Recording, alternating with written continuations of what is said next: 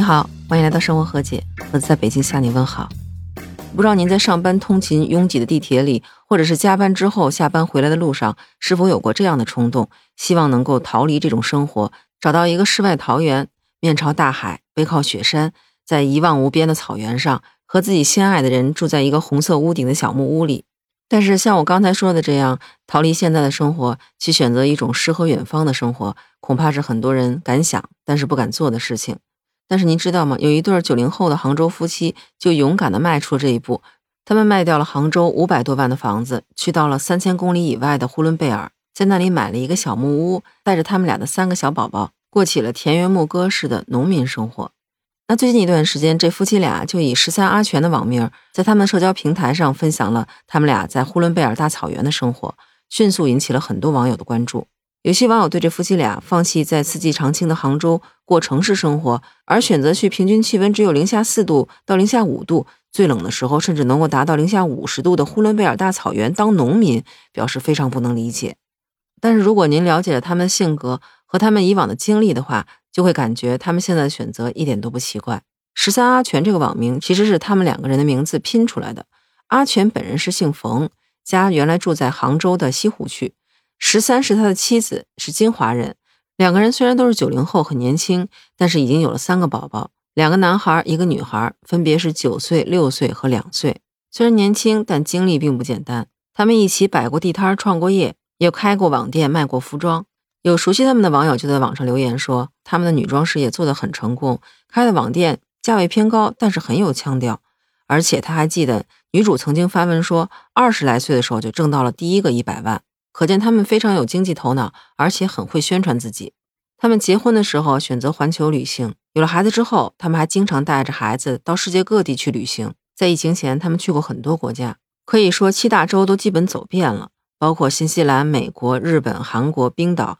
法国、意大利、俄罗斯、泰国、南极、印度、印尼、马来西亚、摩洛哥。旅游的同时，他们还做了十年的旅游博主。可以说，他们俩的人生经历是非常的丰富，而且两个人家庭的经济条件都很不错。那采访中，阿全就介绍说，他的祖籍在温州，老家的确有几套房子。他的妻子是金华人，家里也有房子。他还说，房子不是用来炒的，是用来住的。他们从二十多岁开始穷游，再后来拿着卖房子的钱去周游世界，这么多年来一直都是跟着自己的想法在生活，从来不会因为房子而改变自己的想法。而另一个促使他们离开杭州到呼伦贝尔安家的原因是孩子的教育问题。您是不是觉得挺奇怪的？难道杭州的教育没有呼伦贝尔的好吗？其实主要原因是阿成觉得这几年他一直在逼着孩子学这个学那个，父子关系弄得特别僵，孩子们都很怕他。那随着孩子们逐渐长大，他就反思自己能给孩子什么呢？他在朋友圈里写道：“现在逼着他们赢，哪怕就每天赢，也不能代表他们就能成才，反而输了家庭关系。”他非常的怕，当孩子到了初中叛逆的年纪，他们就不和他说话了；再长大一点就不回家了，也不常打电话。那一想到这个，他就觉得特别害怕。他还说，孩子三年级刚读完，学校就发了四年级的教材，老师的意思是你可以预习，但并不是强制的。但是您想，既然老师已经提出这个要求来了，那家长肯定需要在整个假期去陪孩子把这些东西辅导完嘛。所以家长既要生活赚钱，又需要辅导孩子，压力就特别的大。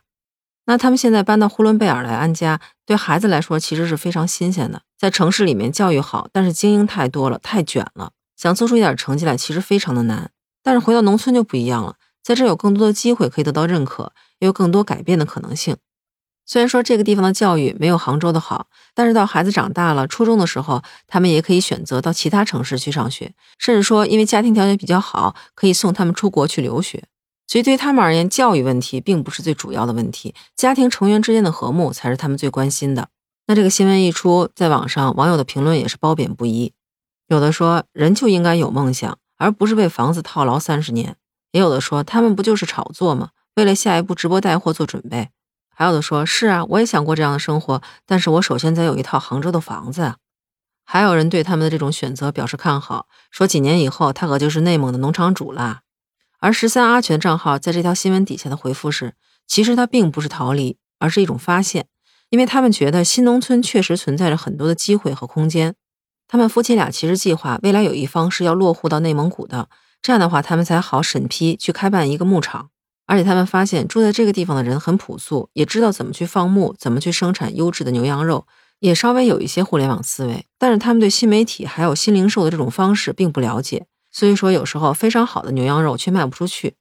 加上现在国家对新农村建设的支持力度特别大，所以他们也是希望能够结合自己自媒体人的身份，利用自媒体互联网的优势，再加上新农村的一些优质的农牧产品，去过一种全新的农民的生活。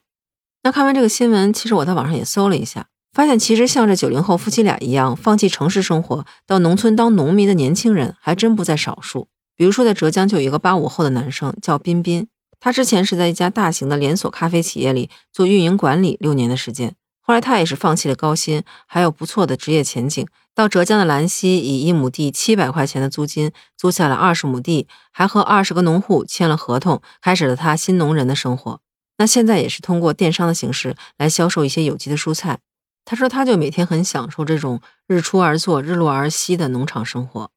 当然，网上还有很多年轻人到农村里去承包土地，然后创业成功的案例。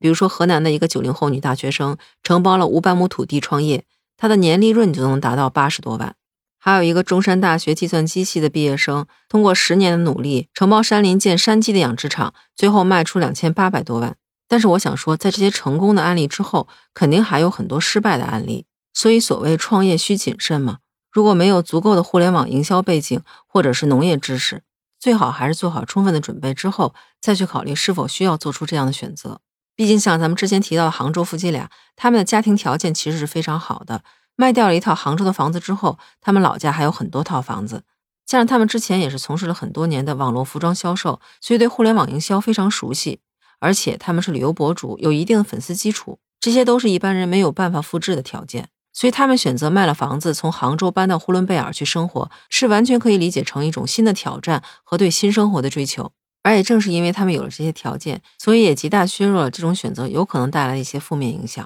比如说，在孩子的教育方面，在未来他们有更多的选择，并不一定需要在城市循规蹈矩，跟大家一起比赛内卷。所以适合他们的，不见得适合所有人。那说到这儿，不知道你对这件事儿是什么看法？你觉得他们这种行为是一种炒作的行为？还是跟他们说的一样，是一种追求新生活的方式。欢迎在评论区告诉我，咱们在评论区接着聊。如果您喜欢我的节目的话，欢迎点赞、订阅、评价我的专辑。如果您想加入听友群的话，也欢迎在那个绿色可以聊天的软件中搜索“盒子”的拼音八八六八八，就能找到我了。期待和你以另外一种方式聊天。那咱们这期就到这里，我是盒子，感谢您收听《生活和解》，咱们下期见，拜拜。